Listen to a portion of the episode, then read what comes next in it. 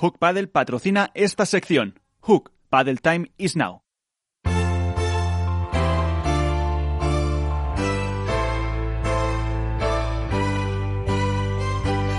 En esto es Paddle comienza el debate. Y lo empezamos con un minutito que le vamos a robar a Cecilia Reiter para que nos cuente su impresión sobre las chicas en las rozas y por ese número uno, eh, aunque ya ha contado un poco cómo fue su impresión al estar ahí en ese pabellón de la ciudad del fútbol, eh, por ejemplo, de Gemma y Lucía. Eh, bueno, creo que muy merecido, creo que han sido la mejor pareja esta temporada. Eh, después del parón por, por la pandemia, creo que fueron las que mejor volvieron, las más fuertes. Eh, estuvieron muy regulares, que tal vez era lo que más se había echado en falta de ellas la temporada pasada, ¿no? Esa regularidad de poder pelear todos los partidos y pelear todos los torneos. Como lo dije otras semanas atrás, aprendieron a sufrir, eh, aprendieron a, no dejarse ir cuando el partido se les, se les pone complicado. Y si sumamos eso al talento impresionante que tiene Gema y, y al juego tan sólido que ha desplegado Lucía en los últimos partidos, creo que fueron muy superiores a todas en este torneo. Y bueno, así está, hasta en la final lo, lo, llegamos a ver. Alberto. Sí, bueno, al final el, el momento de Gemma y Lucía o este número uno es la consecuencia del devenir de, del trabajo desde hace casi un año realmente, o prácticamente un año, que es el cambio que, que proponen, eh, tanto de residencia como de staff técnico, el cambio por ende en su juego. Y los últimos torneos había un, una clara evolución de lo que había sido una temporada de aprendizaje y lo que eran capaces de llevar a la pista. Quizá ha jugado también en su favor que esta temporada sea un poco anómala, ¿no? Eh, los cambios, el parón, ha sido una temporada un tanto extraña, pero ya han sabido competir mejor y a día de hoy es que son la, son la pareja a batir.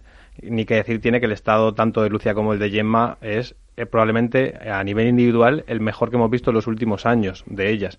Y eso eh, influye mucho en el juego. Tiene una capacidad de definir que no tiene el resto de jugadoras, tiene una regularidad que el resto de jugadoras no son capaces de llevar a cabo ahora mismo. Y la única, eh, la única resolución a todo eso podría ser el número uno. Veremos qué pasa el año que viene, ¿no? Con estas nuevas parejas que hay y cómo se sitúan cada una con sus respectivas hipotéticas compañeras. Pero ahora mismo yo creo que es más que merecido el número uno para ellas. Pues eh, dejamos a Ceci, no sé si tenéis algún apunte muy rápido para ella, Iván o, Álvaro, que, le prometí que la, que la liberábamos ya. Nada, que se por mi parte la, dejamos libre. ¿Qué has dicho, Iván? Que yo ahora es cuando me atrevo, se lo dije el otro día en un mensaje a Ceci, que ahora es cuando me atrevo a jugar con ella, que está medio coja. que, luego, que después, ojalá que también podamos jugar cuando esté totalmente recuperada. Como te dé con la muleta, ya verás lo que vas a jugar con ella. Pero bueno, pues eh, Cecilia, muchísimas gracias. No, gracias a usted y ojo Iván que voy estando cada día menos coja. Me parece que ya pasó la oportunidad ¿eh? de que me ganes algún punto. No, me atrevo todavía, me atreveré siempre que pueda, que estés a tope, me atreveré a ganarte un par de puntos. A, ver si la vas a ver ahora en el Campeonato de España y al final, eso, eh, te la llevas, Iván. Nos metemos en una pista, ya verás. un abrazo para todos. Gracias, Cecilia. Hasta luego. Bueno, eh, antes de, cambiar de tema, antes de hablar del Campeonato de España, ¿qué querías decir, María? Quería hacer un apunte. Se habla mucho de que la pareja Gemma-Lucía han repuntado y efectivamente para mí es la pareja más sólida y ahí lo demuestra en un año complicado para todas las jugadoras, incluidas ellas, porque la pandemia ha atacado a todo el mundo por igual. Eh, pero tengo que decir una cosa, que Lucía y Gemma llevan muchos años arriba. Eh, es que no me acuerdo bien los años, pero llevan muchos años. Acabaron número dos hace tres años. Eh, luego, bueno, han tenido problemas de, pues Lucía se operó una cadera, eh, luego ha tenido un edema en el pie. O sea, yo creo que, que ellas llevan demostrando mucho nivel y que efectivamente eh, les ha dado muchísimos resultados y buenísimos este cambio de, de, ubicación y venirse a Madrid donde, donde hay más gente para entrenar, donde hay más entrenadores y donde, bueno, yo creo que sigue siendo Madrid el epicentro del pádel a nivel nacional. Entonces, yo creo que eso les ha ayudado, pero siempre se habla de ellas como si fuese una pareja que acaba de surgir y yo mm, llevo mucho tiempo viendo cómo juegan. Lucía ha alcanzado un nivel de regularidad este año, es cierto, impresionante.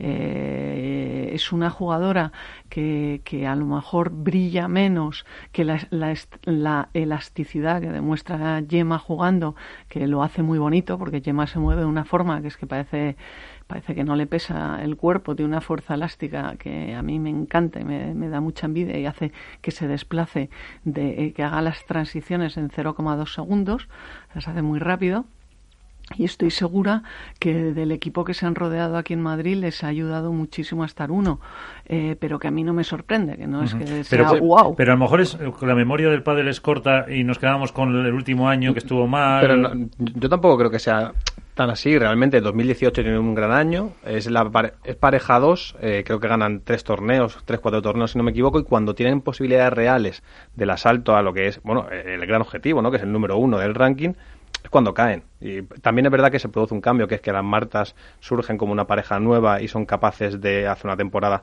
pues quizá de las mejores de los últimos años del circuito femenino, pero cuando todas las miradas estaban puestas en que Gemma, en lo que se habían ganado ellas por, por, por su juego al final, eh, bueno, pues tienen un bajón. Entonces, no, no creo que sea tanto el hecho de Gemma y Lucía son nuevas, que no lo son, es evidente, y, los números están ahí, sino que eh, no se contaba probablemente con ellas como entre las dos, tres parejas favoritas para poder aspirar al número uno este año, por, porque, oye, Ale y Ari venían de, una su segunda temporada juntas, las Martas rompían y empezaban proyectos con parejas nuevas, pero partían desde lo más alto, entonces ellas, en el momento, eso que se dice, ¿no?, de en río revuelto, ganancia de pescadores, ellas han sido las mejores por méritos propios, y como tú decías, la pandemia afecta a todos por igual. Yo, yo estoy de acuerdo contigo en que, en que a lo mejor en las quinielas que se hacían a principio de año, ellas no, no aparecían, pero me hace mucha gracia que es como, bueno, por hacer un símil con el tenis, que eh, a mí tanto me gusta, es como el tema de cada dos por tres, hemos estado los últimos diez años diciendo que Federer estaba acabado, pues porque estaba el 3 o porque estaba el 2,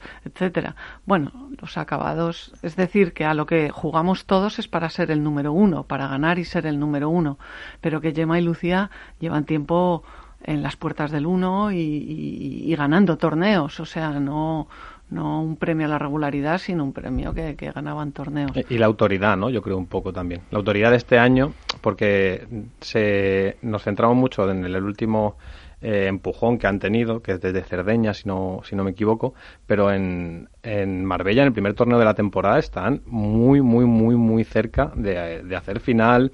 Entonces es, es un poco el, la autoridad que han tenido en el año más complicado del pádel profesional y en la evolución del juego. Hablaba María antes de la capacidad eh, para aguantar volumen de juego que tiene Lucía, que nunca la habíamos visto, y, a una Gemma no más atrevida porque su juego siempre muy descarado y es un juego en el que le gusta aglutinar eh, la definición, pero ese dominio tanto de su lado como del centro que que no, se le puede tirar una bola, que es lo que se suele decir en el argot del padre, porque cada vez que toca la bola la quema. Entonces, ahora mismo son la pareja más difícil de descifrar dentro de una pista y eso es la consecuencia de lo que han conseguido en el momento, no en el peor de sus carreras, evidentemente, pero sí en el momento en el que más aspiraciones tenían y que no las consiguieron, que fue el 2019. Y eso, se, todo el trabajo que llevan detrás, tanto el cambio de residencia, el cambio de staff, el reinventarse, cuando tú más aspiras a algo y no lo consigues, la frustración sale.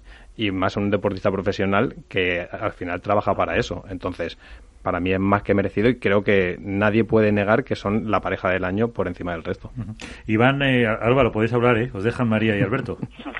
Sí, no, yo, yo poco más que comentar a lo que han dicho ellos, pero sobre todo yo también me quedaría con otro aspecto, que obviamente eh, Gemma y Luciano lo han merecido eh, por encima del resto, pero sobre todo yo quizá mm, también apunto otro dato y es el hecho de que, al menos para mí, eh, Alejandra y Ari eh, no han terminado de aprovechar quizá la oportunidad que han tenido. Es decir, eh, empezaron el año mal Gemma y Lucía, es verdad que luego hubo ese parón, y luego Marta y, y Paula eh, tampoco terminaban de arrancar.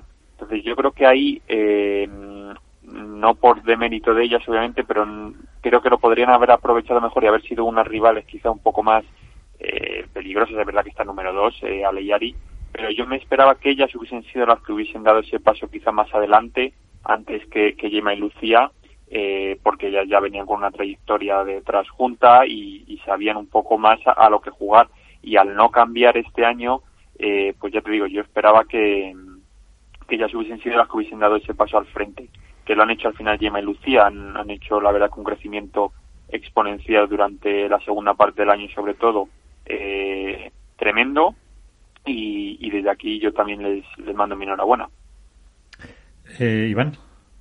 A ver, yo veo la verdad que la evolución de, más veo la evolución de, de bueno, de las dos, ¿no? Pero igual me, yo sabéis que soy muy de, de mi amiga Lucía, eh, la evolución de Lulú, como la digo yo, de Lucía, es brutal, porque de recordar que antes de juntarse con Gemma ya venía también de jugar un gran torneo, un gran pádel con Martita Ortega, que llegaron al máster, llegaron a la final de máster, salvo la lesión esa en el tobillo que tuvo Martita Ortega. Entonces ya ahí marcó un, antes y un después en su juego, ¿no? Y luego eh, descubrió a, una potente, por decirlo de alguna manera, Gemma, muy elástica, como dice María, muy atlética, también con sus pequeños problemas en el brazo, con ese aparatoso vendaje que lleva ya bastante tiempo con ello y que no sabemos si la verdad lo hace por ya a lo mejor por cuestión, igual, igual María me puede, me puede ayudar, que a veces los jugadores, por más por cuestión psicológica, se ponen esos vendajes para, sentirse seguros o es que realmente tiene o mantiene todavía esa lesión.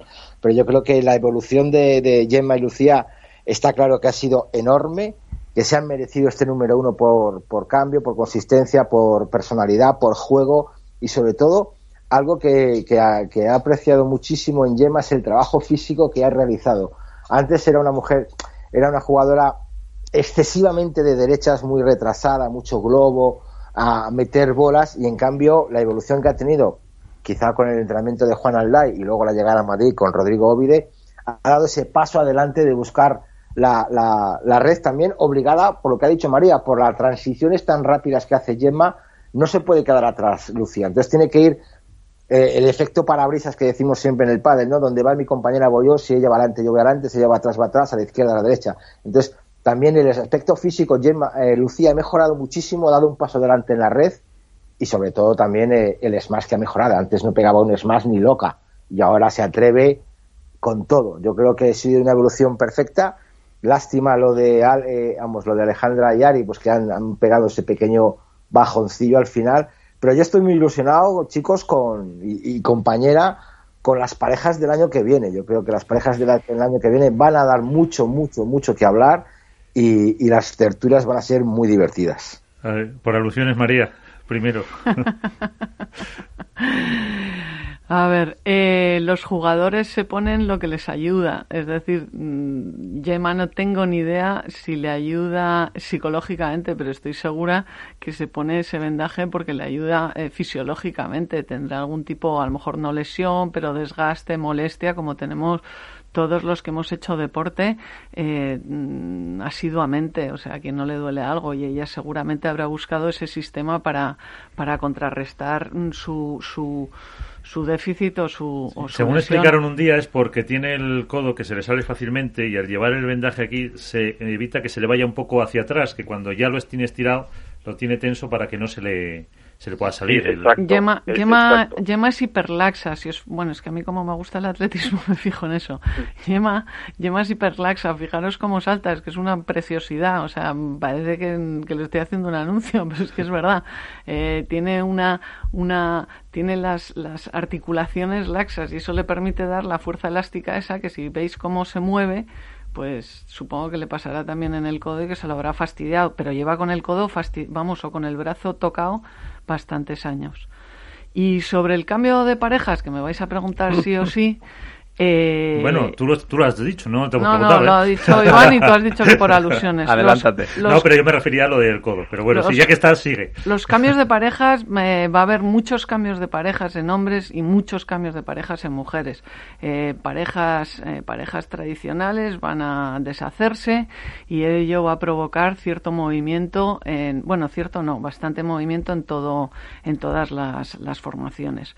Eh, ¿Se puede hablar de ello? Pues mira, hay una norma no escrita y es que eh, mientras los jugadores no anuncien ellos mismos las nuevas eh, parejas, no se puede hablar de ellos.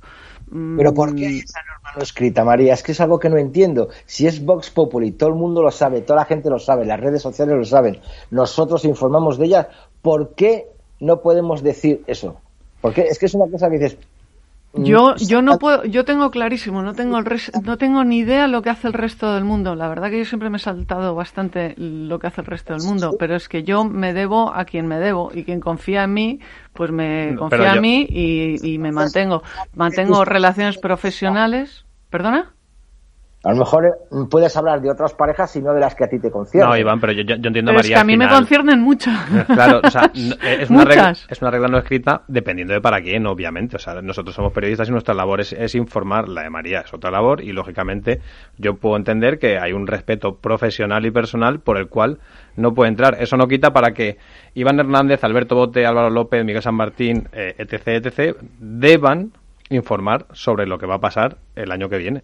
Nada más, o sea, creo que es tan sencillo como eso. Y luego María que nos cuente si las ve bien, no las ve bien, si van a... Exacto, si me parece que van a jugar bien no.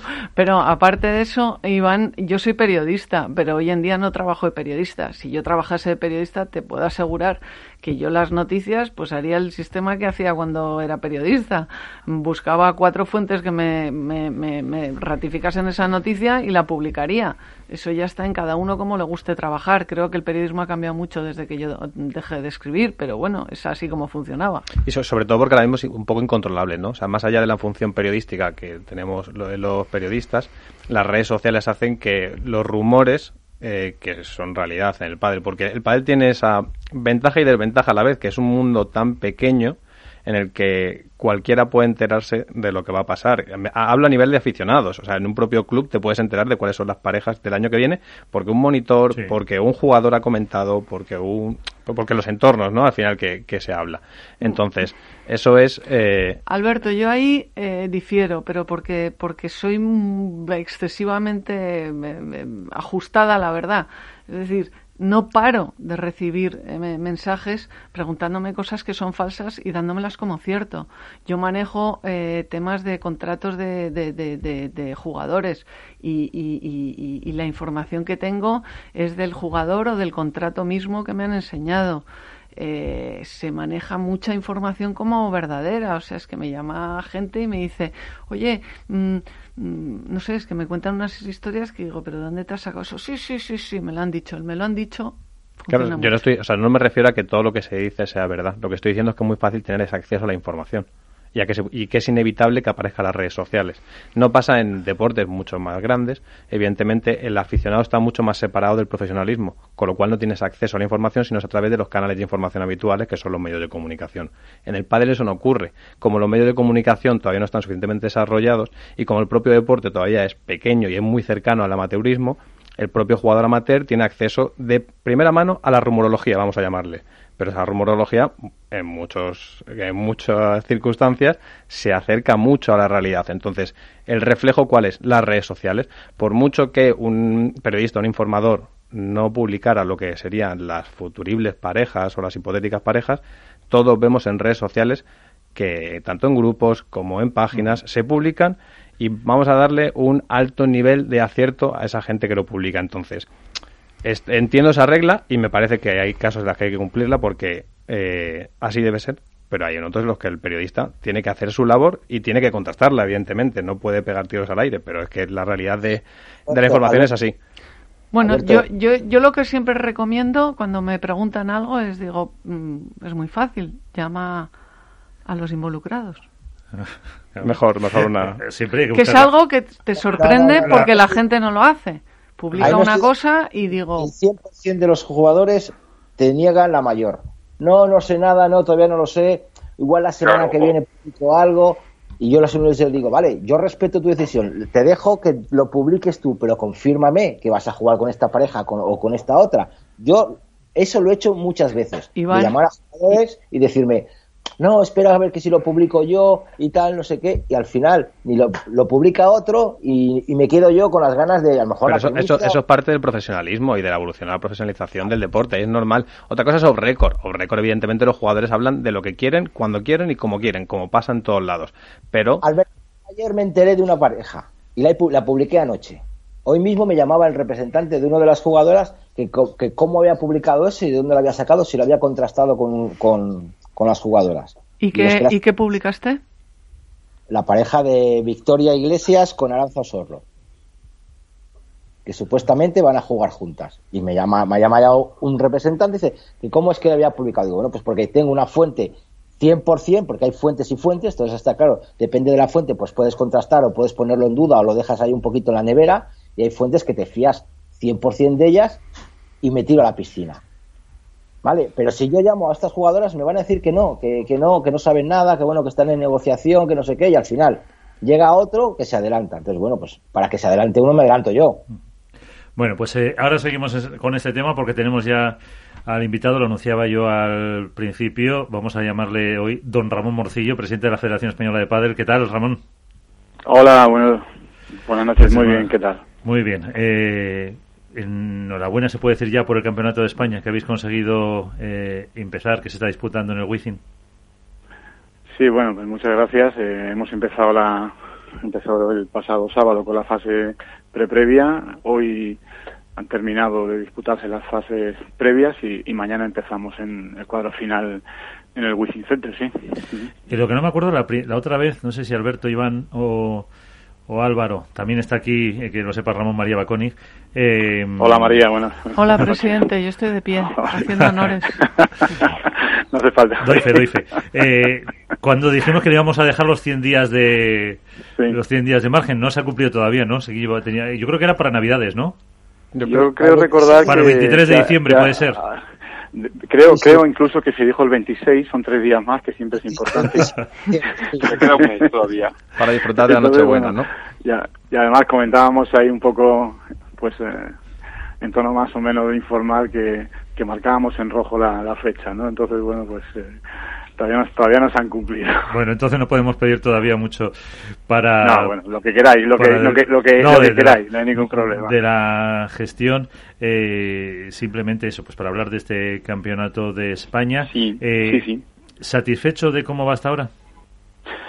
Pues sí, la verdad que, que muy satisfecho. Es un campeonato que, pues, creo que va a ser el mejor, la mejor edición de, del Campeonato de España absoluto de lo que se han celebrado y para el tiempo en el que se ha organizado, se ha montado y con algunos momentos de incertidumbre por el tema de la pandemia, de si Madrid se iba a cerrar, no se iba a cerrar, pues con todos los impedimentos y todas las piedras que ha podido haber, pues muy satisfecho de que haya podido salir, o que esté saliendo, mejor dicho, de que hayamos podido hacer, o estemos celebrando en el Within Center con afluencia de público, cosa que otros deportes pues en la día de hoy no pueden, con una participación exitosa y con la, todas prácticamente todas las grandes figuras y muy contentos de cómo se está desarrollando.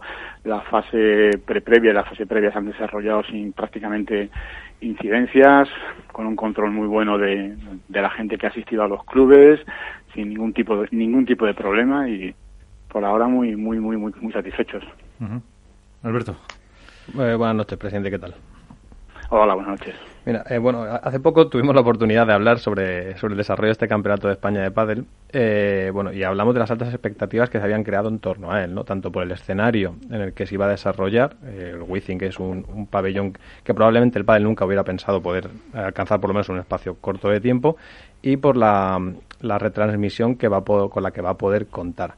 ¿Percibís eso de, por parte de la Federación Española? Es decir, que el aficionado recibe por fin eh, o espera el Campeonato de España como un evento como el que debería ser? Sí, sí, lo percibimos por parte del aficionado y por parte de todo el mundo. Yo creo que lo que se está intentando es colocar al Campeonato de España de pádel, que es uno de los deportes más practicados en el sitio que se le merece, sí que es cierto que lo si terminamos esta edición exitosamente, como ojalá así sea, pues eh, se va a colocar el listo muy alto, pero es el, creemos que es el nivel que tiene que tener este campeonato y, y el proyecto que tenemos para los próximos años es mantener este nivel e incluso, si puede ser, eh, mejorarlo. Pero lo percibimos y creemos que la gente, en definitiva, lo está valorando y están todo el mundo valorando el esfuerzo que tanto la Federación como la organización, como la Comunidad de Madrid, Federación Madrileña y, y Wishing Center, pues estamos haciendo de manera conjunta. ¿Y cómo, cómo va la venta de entradas, el volumen de venta de entradas? Porque si no me equivoco hay unas 1.500 localidades por día o por sesión, una cosa así. Eh, ¿Saben más o menos cómo, cómo está? Yo no, no llevo el control porque eso lo lleva directamente la organización y, y Center.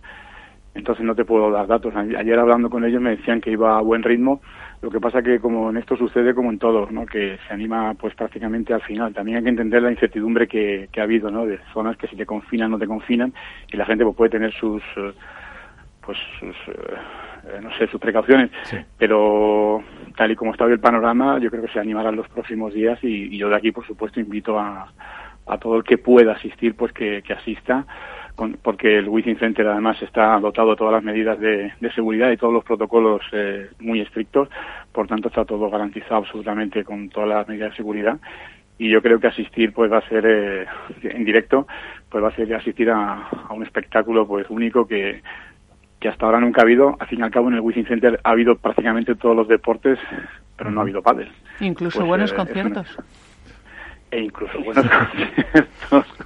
Pero me refería al tema deportivo, no ha habido no ha habido nunca padre y es la primera vez como, como así se recalcó en la, en la presentación. Yo creo, presidente, además que el tema de, de entradas, las localidades, que lógicamente la capacidad del WeThink yo creo que es de 12.000 o de 15.000 a, a pleno rendimiento, estas 1.500 entradas es una cosa estupenda y es una oportunidad única para ver pádel de gran nivel en directo pero que el objetivo de este año tan complicado para el Campeonato de España no, no está basado tanto en, en, el público que asista, sino que en de verdad se pueda realizar. Por eso los organizadores han apostado mm, claramente por, por, por, si había algún problema con el tema del COVID para que asistiesen incluso esos 1.500 invitados, se pudiese ver toda la competición y así han hecho todo el esfuerzo a través del streaming y a través de la plataforma de Movistar, con lo cual el que no vaya también lo podrá, lo podrá seguir en, Movistar. Totalmente, totalmente de acuerdo con lo que está diciendo María y, tienes toda la razón.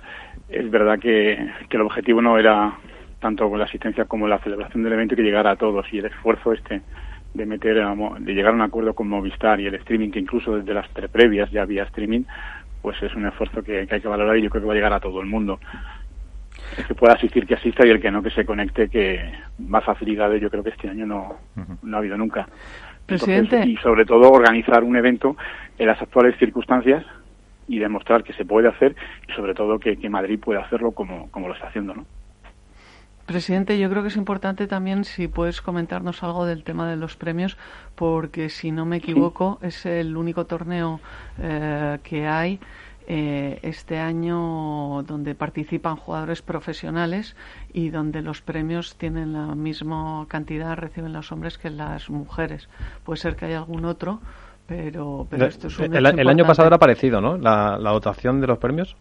El año pasado era exactamente la misma. Ya también dimos 60.000 euros en premios, 30.000 para cada categoría. El año pasado fue la primera vez que se dio. Este año repetimos y ojalá que algún día podamos aumentar. Pero como bien decía María, es eh, una competición, un campeonato en el que hay una absoluta paridad de, premios y nosotros estamos muy contentos de que así sea y, siempre lo haremos así. Iván. Hola, buenas noches, Ramón. Buenas noches, Iván. Bueno, yo tenía dos preguntas, pero una la te la voy a dejar para los 100 días, ¿vale? Porque me has dicho que hay que respetar, vamos a respetar los 100 días. Yo me gustaría saber, eh, abrir un poquito el melón del debate ¿Qué, qué piensa eh, la Federación Española y Ramón Morcillo sobre este pequeño debate que está abriendo en las redes sociales de la gente que se está no quejando, ¿no? comentando que por qué juegan los argentinos el Campeonato de España, si antes no lo jugaban y ahora lo debían de jugar. Bueno, lo dijo aquí la semana pasada Álvaro Cepero, que no se le podía llamar Campeonato de España, sino Internacionales de Madrid. Internacionales de Madrid. ¿Qué piensa si, si la, la, posición ahora mismo, yo entiendo, yo defiendo a la Federación Española en el que está amparándose en la legalidad de, la normativa tanto del Consejo Superior de Deportes como la propia normativa de la Federación Española, pero si Ramón Morcillo, como presidente de la Federación, cree que es un debate a abrir dentro de la Asamblea de la Federación el, que los jugadores españoles puedan jugar solo los, el campeonato de España y no tengan que jugar jugadores que luego representan a otros países en, en los mundiales. Es que no, es que no hay ningún debate, Iván no puede haber ningún debate. No es un tema de una normativa de la Federación Española o una normativa del Consejo Superior de Deportes, como estabas apuntando. Es una ley española, es una sentencia, una sentencia de la Audiencia Nacional y una sentencia ratificada del Tribunal Supremo. Por tanto, va mucho más allá. Y entonces la Federación Española cumple estricta, estrictamente la legalidad, como no puede ser de otra manera, y el resto de federaciones y deportes también. Entonces, en ese sentido, no puede haber ningún debate. Cumplimos lo que hay. Este debate se abrió en su momento en, para nosotros hace tres años, cuando recibimos toda la información, y en su correspondiente comisión delegada de noviembre, del 24 de noviembre, que recordar, del 2017, se trató y se adaptó a la normativa y la hemos adaptado y tenemos que cumplirla. Entonces no hay debate. Sí, pero presidente, la, semana pasada eh, Álvaro Cepero nos comentaba, por ejemplo, que en ediciones anteriores intentó apuntarse con Ramiro Moyano y, eh, que este, este desistió porque eso le imposibilitaba a la hora de, eh, bueno, puede participar en campeonatos internacionales con Argentina.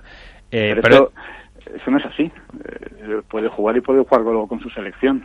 Yo, eh, yo le pregunté eh, explícitamente que qué federación le había argumentado eso y dijo que la Federación Española de Pádel. Eso es lo que la Federación Española de Pádel, y yo además eh, cuando lo oí, lo, comenté incluso con el director deportivo en el comentario, la Federación Española de Pádel no le pudo decir eso.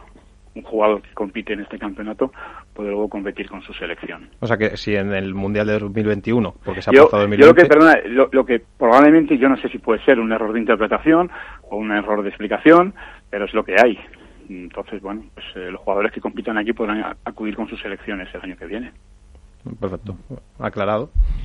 Sí, sí, sí. Y probablemente el otro pues haya de, podido deber a pues a un error a lo mejor de, interpretación. Al fin y al cabo es un tema pues que, se puede prestar a, errores, ¿no? Pero, pero no hay más que esto. Mm. Eh, Álvaro. Sí, muy buenas. Lo primero de todo, Ramón, ¿qué tal? Álvaro, hola. Muy bien. Muchas gracias. Pues nada, yo quería hacerte dos preguntas. Eh, bueno, la primera, eh, me consta que has estado ya viendo partidos y demás. Entonces quería preguntarte un poco, lo primero, por qué sensaciones te han transmitido los jugadores, el ambiente que has visto de, competición y luego la segunda, eh, a nivel organizativo, ¿qué es lo que más os ha costado sacar adelante? no sé si el que Movistar apueste por el streaming, eh, el conseguir esas cifras económicas para los premios, el conseguir un sitio como el Wishing Center. No sé qué es lo que más os ha, os ha llevado quebraderos de cabeza a la hora de, organizar este torneo. Eh, bueno, respecto a la primera pregunta, sí, yo he estado desde el viernes, de, perdón, desde el sábado que comenzó el campeonato, he estado en todas las sedes y prácticamente todos los días de un club a otro y pues he visto evidentemente mucho nivel, como además se ve los jugadores que incluso estaban ya en la pre-previa, hemos visto partidos en pre-previas de, altísimo nivel y de jugadores de, renombre. Y las sensaciones con ellos, pues he tenido la oportunidad, pues al estar en el club, de hablar con unos y con otros y en general prácticamente pues muy buenas sensaciones por parte de, todo el mundo, no solamente de jugadores, sino también con algún técnico con el que estaba hablando, árbitros que con los que he tratado con todos e incluso pues eh, afortunadamente, ¿no? Por la proximidad de los clubes, pues también se te acercan en ciertos momentos, pues algunos familiares o alguna gente próxima a jugadores y, todo muy bien. He notado muy, muy buen ambiente y por esa parte, pues como te decía al principio, muy contento. Y en cuanto a la segunda pregunta, pues eh, que ha sido lo más difícil. Yo creo que ha sido un poco todo. Ha sido un poco todo porque ha sido un compendio de circunstancias en unos momentos muy difíciles. Entonces, eso hace que eh, cuando vas solucionando una cosa aparece otra.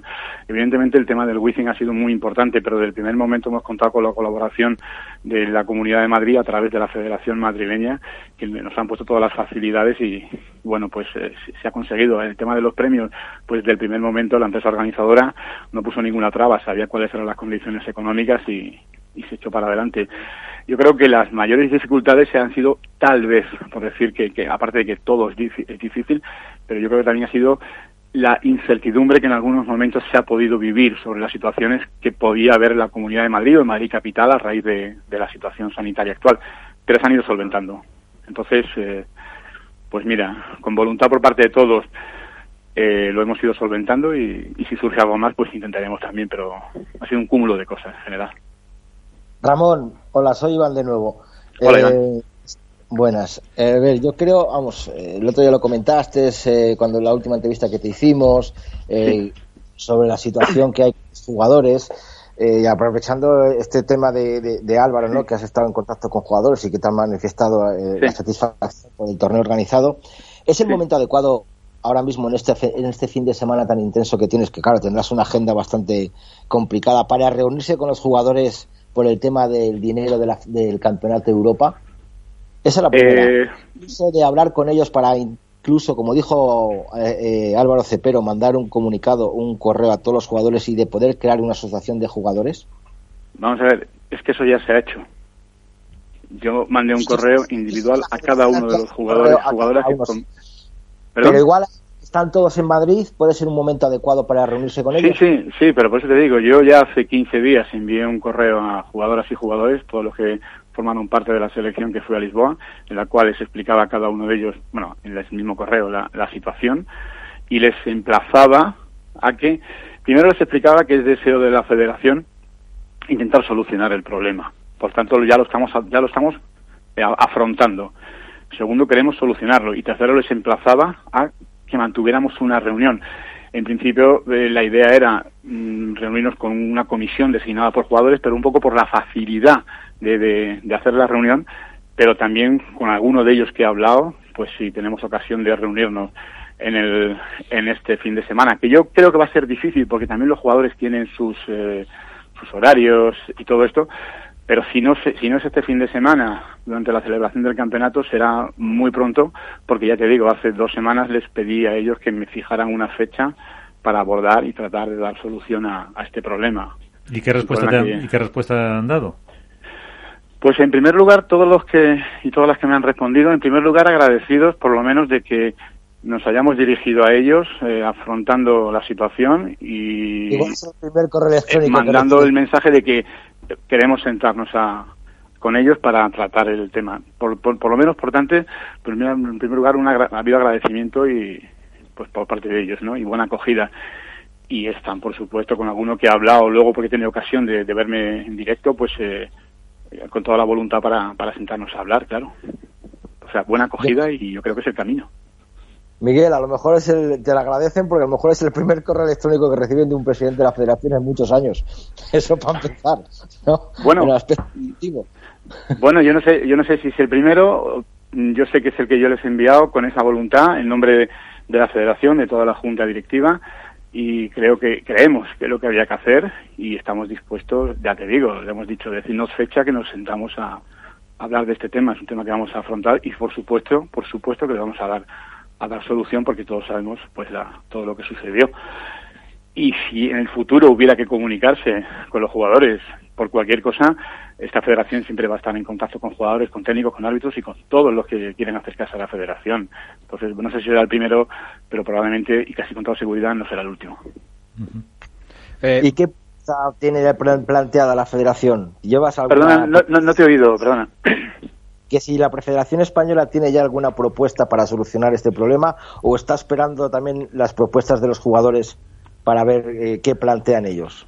No, no, no, nosotros tenemos una idea que le plantearemos a los jugadores y también escucharemos su, su idea, que, pero estoy absolutamente convencido, estoy absolutamente convencido que con la propuesta de la Federación que, hagamos llegar, eh, creo que se mostrarán satisfechos.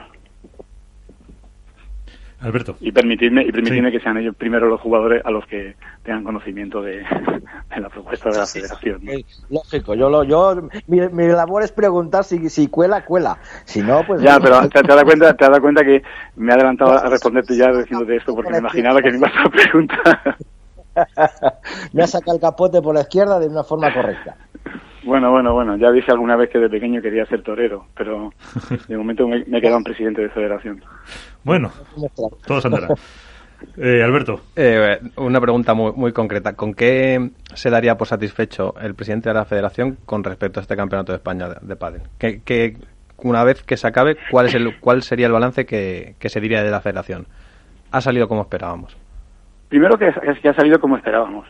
y segundo, por supuesto, eh, si hay algo que no haya salido como, esperamos, pues eh, nos sentaremos y tomamos nota de todo lo mejorable, porque sabemos que hay cosas que para el año que viene pues eh, se pueden mejorar, ampliar y, podemos hacer cada, cada año un campeonato mejor. Pero de momento con, con salir como lo tenemos diseñado, como, como está planificado, pues sería para, para estar muy, muy, muy contentos porque, porque es un campeonato muy importante y, y con una organización muy complicada, ¿no? Pero ojalá que salga así. De momento ya te digo, todos los días transcurridos, también es verdad que han sido la pre-previa y la previa, pues eh, ha ido ha ido todo muy bien. Y ojalá que siga así hasta el próximo domingo. O sea, desde la federación, eh, por decirlo de algún modo, habéis detectado ya que hay cosas eh, que mejorar de cara a ediciones futuras. Lo digo porque tenemos un poco la, la sensación que este Campeonato de España de Padel navega entre la alabanza generalizada por ir al Within Center y por haber conseguido que Movistar lo retransmita y la crítica absoluta por, bueno, pues eh, la, la posible participación de jugadores eh, con no nacidos en España. Entonces, entre medias... No, pero, perdón que interrumpa, que no suelo interrumpir nunca en este, pero te tengo que interrumpir. No es, no es del todo así. La crítica absoluta yo no la veo. No, al final lo que voy es que, o sea, estoy un poco reflejando que es, eh, nos estamos perdiendo un poco entre el blanco y el negro, ¿no? Y lo que quiero saber es cuáles son los grises que la Federación Española de Padel ha detectado ya. Bueno, no son grises cuando tú te pones a organizar cualquier evento, sea un campeonato, sea cualquier evento, siempre hay cosas que según vas avanzando la organización piensas, bueno, pues esto para futura edición lo haría de otra manera. Son aspectos organizativos que eh, evidentemente con mucho más tiempo pues se podrán pulir un poco. Pero son aspectos de organización que quedan en lo que es la pura organización del campeonato. Por tanto por eso te digo que tampoco veo yo sin entrar en polémicas que sea entre la alabanza y la crítica absoluta. Yo creo que que, no es así. Evidentemente puede haber posturas respecto a un tema u otro pero eh, eso no quiere decir que ni que todo sea perfecto ni que todo esté mal. Hay grises, como tú dices, pero son grises, pero no, no, no, no como tal grises, son temas de aspectos organizativos que evidentemente con mucho más tiempo, pues a lo mejor harías algo más o esto lo harías de otra manera. Bueno, pero eso ya es un tema de sentarnos los equipos a, a, ponernos a trabajar desde el día 30 de noviembre para el próximo campeonato del año que viene. Presidente, yo creo que un poco Alberto quería saber que en, qué cosas vemos que a lo mejor podíamos haberlo hecho mejor o que, lo, que se podría hacer mejor, etcétera. Mm, Alberto, es, un año es un año complicado por, por, por lo que todos sabemos por el tema de la pandemia, es un año complicadísimo. Entonces, eh, hombre, yo te enseño mi cuaderno y tengo como unas 300 anotaciones de cosas que se pueden hacer mejor. Pero vamos, eso ocurre incluso en un año normal cuando organizas cualquier evento. Gracias a Dios eres capaz de ver que hay cosas cosas que fallan y que lo podías haber hecho mejor y que hay cosas pues que, que a lo mejor, mm, mm, mira, hemos probado y esto no funciona o mira que bien ha funcionado esto o, oh, sorpresa, esto ni lo habíamos pensado y nos ha salido muy bien. Eso ocurre en todos los eventos que organices de cualquier, vamos, de en cualquier índole. Eh, analizando el Campeonato de España, pues como estamos empezando todavía no nos da tiempo ni a... Vamos anotando para esa revisión final, pero por ahora mm, cruzamos los dedos a que no se compliquen las, las cuestiones a nivel sanitario, que es la, mayor eh, eh, amenaza que puede tener este campeonato. Por lo demás, eh, el tema de comunicación y su posibilidad de ver en, en, plataformas y a través de, la, de Movistar o a través de, la, de, las, de los canales mm, de comunicación que dispone la Federación, eso nos deja bastante tranquilos. Pero vamos, cosas para mejorar, claro que tenemos cosas para mejorar. Por supuesto, María, que, hay cosas para mejorar. Nunca, nunca, no, he dicho yo que no, ¿eh? No, no, no, pero que es un poco... No, no os haría llevarte la contraria, María. Por Dios. No, no, no, no, no. Y, y, yo, hay cosas que mejorar, pero evidentemente, y, lo sabéis mejor que nadie, cuando, cuando te sientas después de un evento, analizas lo que ha salido bien, lo que ha salido mal, lo que ha salido regular y lo mejorable. Y, y en el equipo de trabajo es donde tenemos que analizarlo. Claro que habrá tiempo para analizar eh, las cosas mejorables. Bueno, claro que habrá, pero, ahora estamos centrados en, en, sacarlo adelante. Entonces, eh, eh, es el tema. Por eso, por eso me cuesta aceptar que se diga entre la alabanza y la crítica absoluta. No, porque no es este el campeonato, pero no es tampoco en ninguna polémica, es simplemente que sí que claro que reconocemos que en dos meses para organizar el campeonato, con la incertidumbre de que el día de mañana a lo mejor nos limitan, nos cierran, nos cortan, pues hace que sea muy difícil trabajar. Pero claro que hay cosas que, tenemos que, sentarnos a hablar, todas las partes involucradas en la organización del campeonato. Pero yo creo que también es positivo para el año que viene que tenemos intención de seguir con este proyecto, hacer un campeonato mucho mejor y corrigiendo las posibles deficiencias que, que hayamos podido cometer. Pero ahora prefiero quedarme con, con bueno, pues como habéis dicho al principio que o hace un momento, eh, ¿qué, pides? Pues pido que salga como lo tenemos diseñado y habrá tiempo para analizar con posterioridad. Eh, Álvaro, ya la dejamos a Iván. Vale. Álvaro. bueno, yo poco, poco, poco más allá que, mm, sobre todo, eh, lo que ha dicho que obviamente, y es lógico, el hecho de que en, poco tiempo han hecho un campeonato, eh, por lo menos simplemente ya en cuanto al sitio donde lo van a hacer, eh, de un gran nivel. Yo lo que sí que quisiera preguntarle a, a Ramón es qué objetivo se marca él o qué tamaño se marca él de campeonato de España, es decir, a dónde quiere llegar como meta final con este con este campeonato de España. ¿Cuál sería para él el, el sueño o el o la meta a conseguir con este con este torneo. No digo este año, sino de aquí a unos años que este, en lo que se supone que ese torneo va a ir mejorando, obviamente. Pues eh, creo que ese tiene que ser el, el punto de partida y a partir de aquí irlo mejorando. Nos gustaría en futuras ediciones mejorar en, en premios, mejorar en, en calidad. No, no, te digo ya de retransmisión, que va a ser muy buena, pero en poder hacerla mucho más amplia, en poder mejorar cualquier cosa mejorable, pero que este sea, me gustaría, fíjate lo que te voy a decir, que este sea el, el mínimo, el estándar y de ahí para arriba. eh, entonces es ambicioso el proyecto, claro que lo es. Pero bueno, hemos apostado alto desde el principio. Bueno, pues eh, marquemos ya un punto de salida y a partir de ahí mejoremos todo o ampliemos todo lo que podemos ampliar ahora. Si el año que viene podemos ampliar premios, pues sería un éxito muy importante también de cara a, los jugadores si podemos conseguir que la retransmisión se amplíe unos días, pues será otro éxito. Pues cosas de ese tipo, ¿no? Y, y pues en esa línea vamos a trabajar, ya te digo, nos vamos a poner a trabajar en este campeonato el día 30 de noviembre, el día siguiente de finalizar el, el campeonato en el que mantendremos la primera reunión de trabajo, analizaremos pros y contras y empezaremos a trazar el, el año que viene. Iván, una última Pero, cuestión que querías hablar. Yo una última pregunta al hilo también de Álvaro y lo que ha dicho Ramón de que este es un punto de partida. Yo le quería preguntar a, a, Ramón si, claro, si este es el camino que va a seguir la federación para otros campeonatos de España, dígase el de por equipos o selecciones autonómicas y sobre todo en el tema de, del streaming que tanto se reclama ¿no? en este tipo de, de, de, torneos, no solo en el campeonato de España, sino en el campeonato por España por equipos que tiene una incidencia brutal en redes sí. sociales, en, en, visualizaciones, el de selecciones por equipos.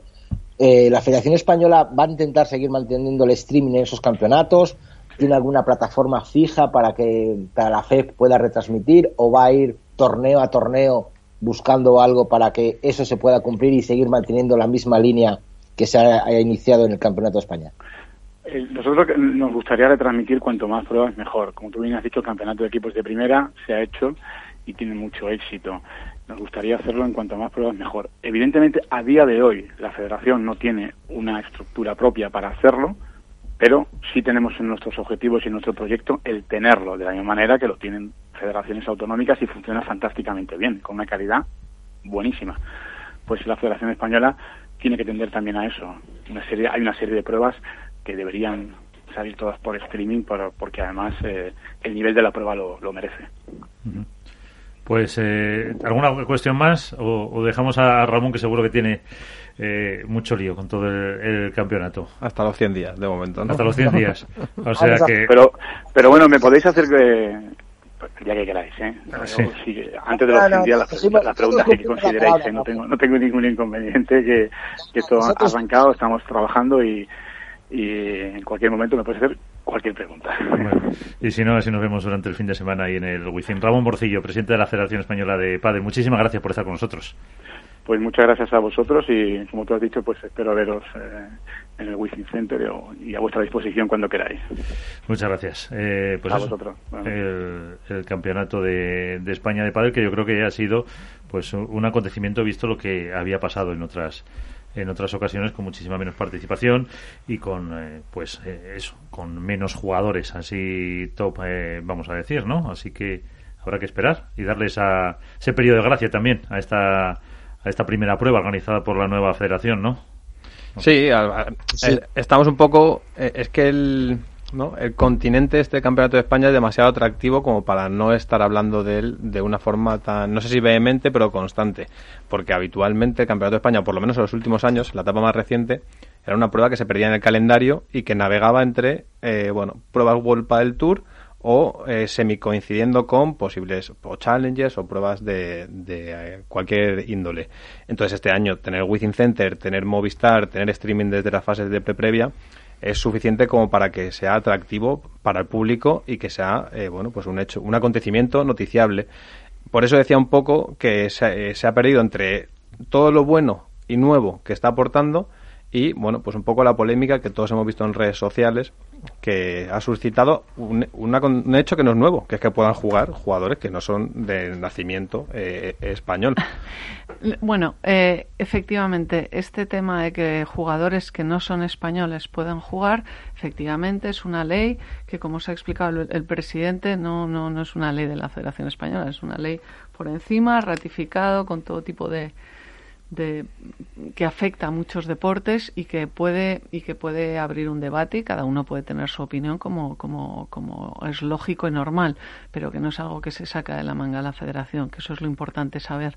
Eh, ¿Qué ha surgido ahora la polémica? Bueno, la polémica también hay que, hay que tomarla en la medida hay que poner, situarla en contexto, es decir, eh, las redes sociales hacen mucho ruido y luego muchas veces nosotros eh, servimos de amplificador de ese ruido. Sí, pero, pero María, no creo que seamos nosotros, que han sido los propios, ha, sido, ha habido jugadores de mucho nombre los que, que, se han quejado públicamente y no uno ni dos. No, no, sí, yo creo que, que la queja viene de los jugadores no creo que venga de nadie más que no se habían fijado que bueno pues te puedes poner o sea es una opinión. Si es decir si mm, yo arranco eh, del primer campeonato de España y, he visto cómo ha ido cambiando toda la, normativa y cómo se ha ido ajustando a derecho y a, y al derecho que, que, que, que, existía en ese momento. Hace millones de años no, no, no podía una persona que no fuese española jugar un campeonato de España. Pero bueno, las, a lo largo de 40 años pues han cambiado las normas. pero, lo que quiero ratificar es que no es un tema de, de, que la federación ha decidido hacerlo así. Es un tema, como ha explicado Ramón, que es un tema legal. Una vez dicho eso, también, mm, mm, también digo que lleva bastantes años siendo así la normativa. Este año se ha puesto. Entonces, ¿por qué protestan este año y no el año pasado, el anterior y el otro? Porque, es un, es, un torneo. Iván, el año pasado los premios eran los mismos que este año. Sí, sí, lo vale, Ramón. Pero es un torneo, es un torneo más jugoso. Es un torneo más jugoso en un año donde solo han tenido los jugadores profesionales, eh, no me quiero confundir, pero tal vez han tenido 12 torneos. Bueno, pues van a acabar el año con 12 torneos.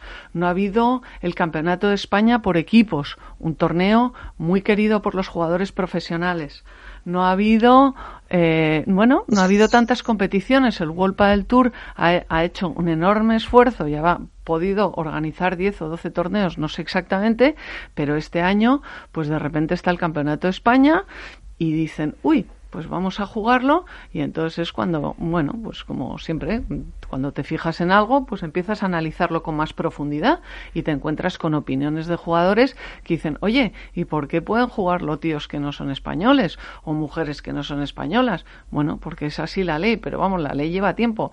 Desde la federación lo que sorprende es que la ley lleva tiempo.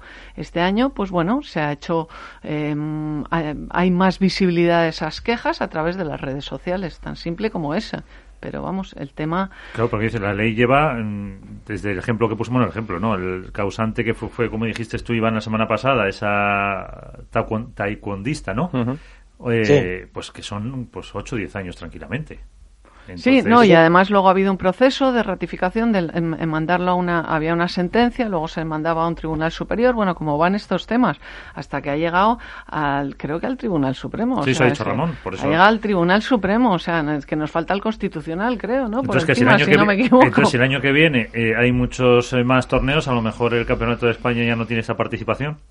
No, no creo. Yo creo que si el Campeonato de España se, se, se enmarca, eh, como se ha marcado este año, con unas condiciones muy apetecibles y muy jugosas, estoy segurísima de que va a tener la misma participación o incluso mayor porque vamos, creo, creo, yo ese tema sí que creo que, es fácil superarlo. Ah. Ah, no me acuerdo ahora de memoria, pero tenía las cifras del número de participantes en, en estas pruebas. Yo creo que el año que viene incluso mm, se, se, puede incrementar fácil, fácilmente, si es que además va a ser más sencillo para, para gente para jugar. Por donde va Miguel no es tanto el volumen de la participación, que nadie duda que pueda ser superior, sino que los cabezas de cartel hayan sido este año los que han sido y que si en un 2021, un hipotético 2021 podrían ser los mismos. Yo creo que es inteligente por parte de la Federación Española aprovechar la disyuntiva de un año raro eh, para poder hacer el Campeonato de España de Pádel un macroevento comparado con lo que eran los últimos años y con lo que podrán ser los años venideros. Es que no se sabe qué será 2021, ni qué será 2022,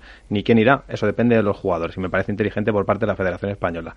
Pero eh, sí que es verdad, bueno, pues que chirría un poco que los propios protagonistas de una competición que organiza su propia federación eh, señalen con el dedo a una realidad. No digo que, sea justa o no, porque yo no soy quien para valorarlo.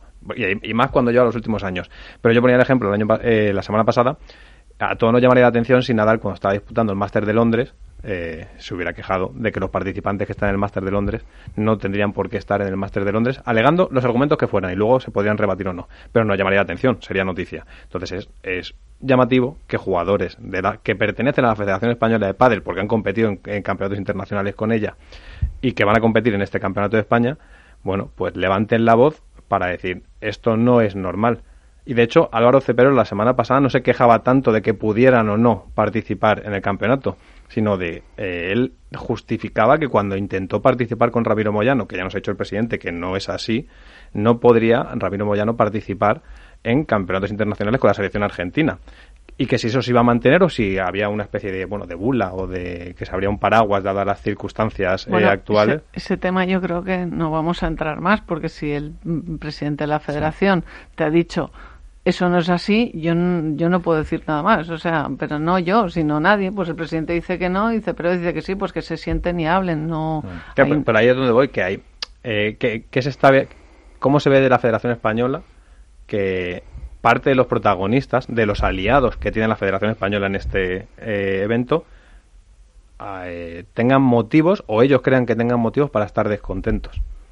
Bueno, eh, es como todo, como en todos los trabajos, hay gente que rema a favor y hay gente que rema en contra. Gracias a Dios eh, tenemos muchísimos jugadores que reman a favor y ahí están. Tenemos a Paquito jugando, eh, tenemos a Juan Martín, que es miembro de la selección española también, eh, tenemos, no sé, tenemos jugadores de primera línea eh, que, están remando a favor. Y tenemos gente importantísima de a lo mejor no tan primera línea, sino unas mm, primera segunda, es decir, pues Coqui Nieto, no sé, gente que está jugando, es que no quiero personalizar y que están jugando encantados de la vida. Bueno, siempre se sabe que cuando hay una queja, además ahora con las redes sociales, pues es en lo que se fija la gente. No os estáis fijando cuántos me gusta ponen en, en los Twitter hechos por la Federación Española sobre el Campeonato de España. eh, Álvaro, se te de fondo. Sí, yo quería hacer una pregunta a María. Eh, no sé, entiendo que no la habréis eh, valorado, supongo todavía, quizás es, demasiado pronto, pero no sé si tenéis pensado eh, para de cara al Campeonato de España hacerlo siempre en sitios concretos, me refiero, eh, grandes plazas como Madrid, Barcelona, Valencia, o sea, ciudades grandes a las que los jugadores se puedan desplazar o va a ser rotatorio. Te lo digo por qué, porque hace, creo que si no recuerdo mal, hace un par de años fue en Canarias, en otras circunstancias y demás, pero por ejemplo allí los jugadores que se desplazaron de, de nivel World del Tour fueron poquísimos, en chicas prácticamente creo que ninguna, y, y claro, eso desluce también el campeonato. Entonces no sé si tenéis previsto que sea eh, o como hacía como pretende hacer World del Tour, que sea un año en Madrid y el Master Final y otro en otra ciudad y vuelva a Madrid, es decir, que sea que siempre pase por la capital o vais a ir rotando por, por España. Bueno, eso depende bastante de, de cada año, como verás. Piensa que, que, por ejemplo, este, este, el año pasado fue en Ciudad Real. Eh, yo sé lo que me quieres decir, que hay casos como, por ejemplo, eso, si mm, se lleva a una plaza como Canarias, pues la gente tiene mayores eh, gastos de desplazamiento, etcétera, y se hace más, más complicado. También ocurrió con el Campeonato de España de por equipos, que en un año, si no me equivoco, fue en Melilla, y eso incrementaba y triplicaba los costes de los clubes y eso beneficiaba más a los clubes que se pueden considerar ricos entre comillas que a los eh, más humildes, etcétera. Bueno, eh, el, sistema de adjudicación de, los eh, campeonatos está muy está claro, está establecido y hombre Es que también es que este año es un año de muchos cambios. Entonces, eh, habrá que ver un poco dónde, dónde se decide finalmente hacer cada, cada año. Pero entiendo que por ahora no hay ninguna decisión establecida y firme de que siempre va a ser en Madrid el Campeonato de España. Iván, que no te oímos. No, que, que, respecto al Campeonato de España, yo ojalá sea un punto de partida para otros campeonatos, así se lo he hecho explicar a, a Ramón, y que la verdad, pues yo creo que hay mucha gente que se ha apuntado, se ha subido al carro de, jugar este torneo por, por eso, sobre todo por la, cantidad económica, aunque dice Alberto que el año pasado fueron los mismos premios, pues bueno, este año la carencia de, de, torneos ha hecho que muchos jugadores tengan menos ingresos y a lo mejor ven en este torneo pues una pequeña fuente de ingresos y han aprovechado por ello las quejas. Lo digo como algo positivo, eh, Iván, que este sería una, este sería un año como para que no, eh, precisamente para que los premios pudieran reducirse, dado que evidentemente estamos en el año en el que estamos. Claro, y el esfuerzo que ha hecho la Federación, pues brutal por conseguir eh, primero esa cantidad de premios y segundo algo lo que ha comentado María, que por fin se igualan los premios. Por fin en España, en un torneos de pádel, por lo menos de la Federación Española, se igualan los premios. Hace poco ha habido un FIP Star en Canarias, que también ha sido igualitario en premios, pero bueno, es un torneo FIP. La Federación, la, Federación Española lleva ya varias ediciones con, con igualdad de premios, ¿eh? De entre hombres y mujeres. Ah, sí, me refiero a sido cantidades menores, que bueno, pues la gente no, no, le interesaba. Yo creo que aquí se ha juntado un poco todo, la pandemia, los buenos premios, la repercusión, la imagen que se está dando también en las redes sociales, el streaming en previas. O sea, habéis hecho una especie de, de, de amalgama, de yeso, que espero que cuaje muy bien y que sea el primer ladrillo para que muchos torneos de la Federación Española sigan ese mismo cauce y por qué no decir, ojalá un campeonato de España de selecciones o un campeonato de España por equipos pues acabe jugando en un pabellón, me da igual de la ciudad donde sea, y no en un club. O sea, que, podamos tener dos pistas en un pabellón y se puedan jugar el campeonato de España por selecciones, por equipos, yo creo que es un paso muy importante para el pádel y que ojalá sea el camino a seguir, está claro. Bueno, pues ahí, ahí lo, y lo veremos, a ver cómo sale y el año que viene cómo va todo esto. Manu Martín, buenas noches. ¿Qué tal? Muy buenas noches. ¿Cómo aquí, estáis? Aquí debatiendo de hasta de las parejas hemos debatido, pero no mucho, del Campeonato de España. Eh, ¿Lo estáis preparando? Sí, sí, sí, nosotros lo estamos preparando. Eh, las chicas debutan el jueves. Eh, ya tengo tengo otras parejas también, tanto masculinas, que han estado ahí también dando guerra. Y nada, pues la verdad que muy contentos porque es un campeonato que tiene, la verdad que tiene bastante picantón. Está, está muy entretenido y con mucho atractivo. Porque en la primera fase, como decías, habéis quedado exentos, eh, luego jugáis contra, eh, bueno, no se sabe todavía la, pareja procedente de la, de la previa seguramente. Una hipotética siguiente ronda sería con las gemelas, me parece. Eh, ¿Y cómo están tus chicas? ¿Cómo está la Alejandra Yari? Bueno, a ver, la verdad que nos hubiera gustado llegar con un poquito más de punch a final de temporada. Mal no están, desde luego, pero bueno, sobre todo con, muchas ganas en, los torneos que nos, que nos quedan por por volver a retomar esas buenas sensaciones y bueno y, quién, quién sabe no por supuesto pensando en ganar los próximos torneos. Ahora aquí los expertos estarán las preguntas inteligentes pero qué eh, conclusiones habéis sacado de, de las rozas bueno la verdad que en, las rozas eh, Gemma y Lucía plantearon un partidazo fueron muy sólidas en el inicio que es algo que ya nos pasó en Barcelona. Y a nosotros en, eso, en esos primeros sets nos está costando un poco entrar en, partido y nos hace ir a remolque, ¿no? Eh, año anterior, la temporada anterior era, justo al contrario, las chicas entraban con mucha fuerza y luego se iba, iban perdiendo un poco el punch y ahora está siendo al revés. Entonces, bueno, pues nada, hay que, hay que tratar de, entrar desde el primer punto con la, con la intensidad con la que se están jugando los, los segundos y terceros sets y, salir a buscar el partido, ¿no? Buscando nuestra esencia de juego y ya por ello, si los rivales lo plantean mejor, pues bueno, eh, obviamente siempre es mérito de, los rivales, pero, pero bueno, tratar de, hacer en la pista lo que tenemos que hacer. Eh, bueno, Alberto, María, eh, Iván, ahí tenéis a Manu, Álvaro. Buenas noches, Manu, ¿qué tal? ¿Cómo estás? Muy bien, ¿qué tal? Muy buenas, muy buenas noches. a ver, hemos visto que mm, desde la lesión de Ari, eh, la pareja quizá un poco se, se ha caído en contundencia, o, por lo menos eh, en esa sensación que era capaz de, plasmar en la pista de que era la pareja a batir. Eh, ¿Crees que ese ha sido precisamente bueno, pues el acontecimiento que ha hecho que el rendimiento o que la confianza eh, sea menor o simplemente es una cuestión de una crisis, eh, no sé si es una crisis, pero un, bajón deportivo temporal y normal también en los deportistas de alto rendimiento. Sí, a ver, eso es un bajón normal. Obviamente ha sido producido por eh, ni más ni menos que por la adhesión, porque de hecho hasta entonces eh, el rendimiento venía siendo bueno.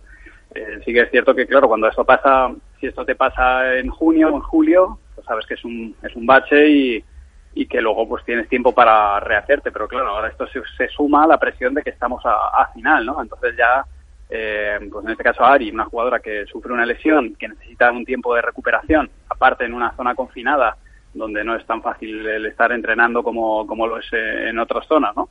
Y pues, si empiezas a sumar ingredientes, final de temporada, quedan pocos torneos para poder hacerlo bien, está todo súper apretado en puntuación, empiezas a sumar ingredientes ahí, la cabeza, la cabeza te puede jugar una mala pasada, ¿no?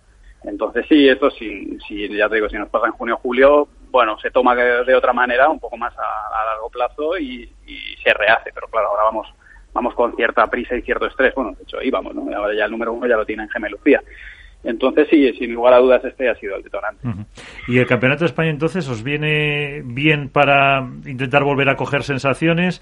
Eh, ¿Os viene regulero, vamos a decir, por a lo mejor recuperar más a, Ari? Eh, ¿cómo, ¿Cómo crees? Bueno, es difícil saberlo. En principio debería ser positivo. De hecho, el año pasado que tuvimos una, un pequeño bache, una mala racha a final de, temporada, el Campeonato de España supuso un, envión que hizo, de hecho, que, el máster final eh, lo ganaran luchando y como pareja. De hecho, justo nos marcó bastante a nivel de, equipo.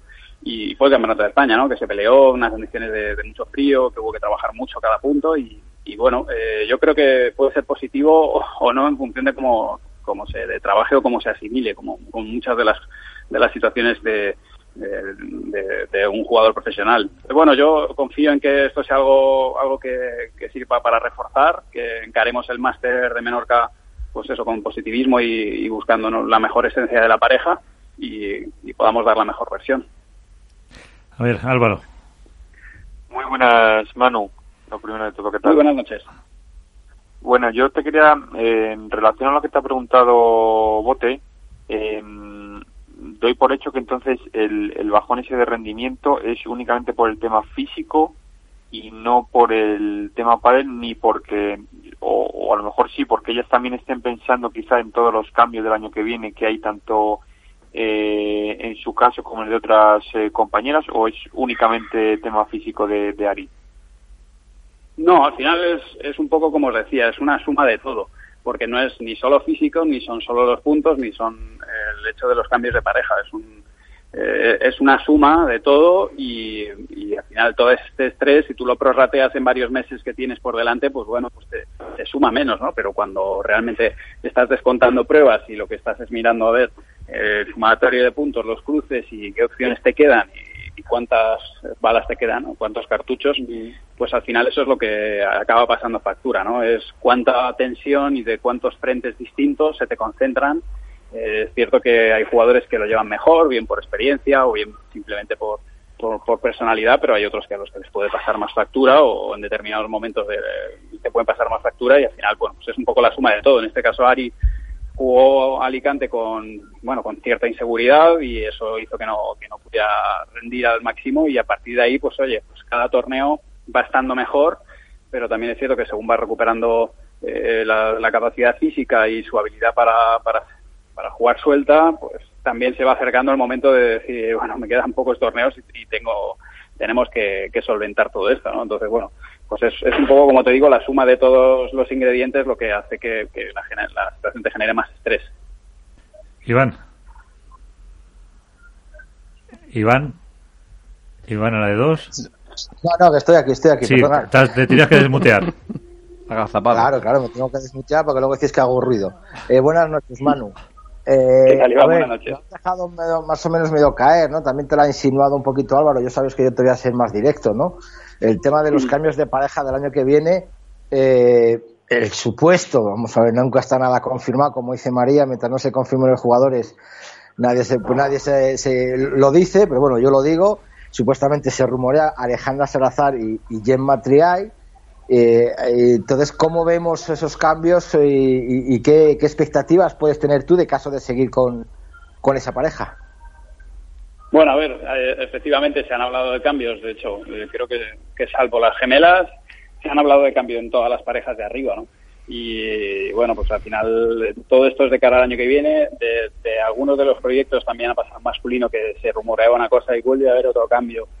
O sea que todavía puede pasar un montón de cosas de aquí a, que acabe la temporada. Eh, es verdad que, se habla de mucho, se habla mucho de muchos cambios, pero lo cierto es que bueno, eh, primero porque no está confirmado y segundo porque incluso en el caso de que se confirmase, lo suyo es que el propio jugador eh, tome la decisión y comunique en los momentos y, en los tiempos que considere oportuno, pues ahí, ya te digo, tengo una parte un poco más pasiva y, siempre voy a preferir que sean los jugadores los que tomen eh, estas decisiones de, comunicar sus, nuevos proyectos en el caso de que los haya, pues cuando crean y como consideren oportuno. Pero Manu, eh, aunque no, no quieras entrar en ello, cosa que me parece normal por otro lado, ¿tú tienes ya enfocado el 2021 con algún proyecto? Bueno, algo sí, algo tengo, algo tengo por ahí, alguna cosa tengo ya confirmada y, otras tantas todavía están sin confirmar. O sea que bueno, nada, yo haré un poco también lo propio una vez que, que todos los jugadores vayan pronunciándose, pero yo haré lo mismo también con, con los proyectos míos. Claro, es que en, ese, en, el, en el pádel esa, esa figura del entrenador es un deporte en el que está, mm, yo lo digo un poco mm, desde medio fuera, especialmente desprotegida, porque está, mm, no se puede a lo mejor tener esa estructura, esa eh, tranquilidad que muchas veces se ofrece al entrenador en otros, en otros deportes. Aquí estás muy... Eh, dependiente, ¿no? Quizá. Bueno, nosotros de alguna manera... lo digo en pues, general, como la propia estructura del deporte está montado.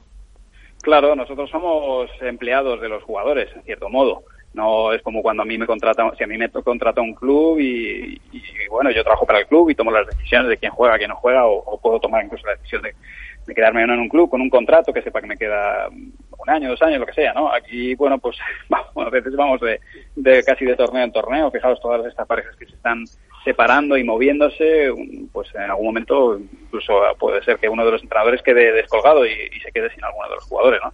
Pero bueno, pues eso, los entrenadores sí que es verdad que, en cierta manera vamos en ocasiones improvisando o, bueno, o echando mano como podemos de los próximos proyectos. Que es verdad que en nuestro caso, por eso digo que es un rol más pasivo, eh, una vez que los jugadores eh, toman sus decisiones y realizan sus movimientos y, confirman sus proyectos, pues vamos detrás los entrenadores, ¿no? que somos un poco la parte que cierra el proyecto. Eh, Iván, un último apunte si quieres para Manu. No, yo le quería preguntar a Manu sobre todo que si siempre le hemos visto con el padre femenino, si entre uno de esos proyectos hay alguna pareja masculina de momento no, es, eh, o sea, tengo, tengo alguna pareja masculina en proyecto para el año que viene.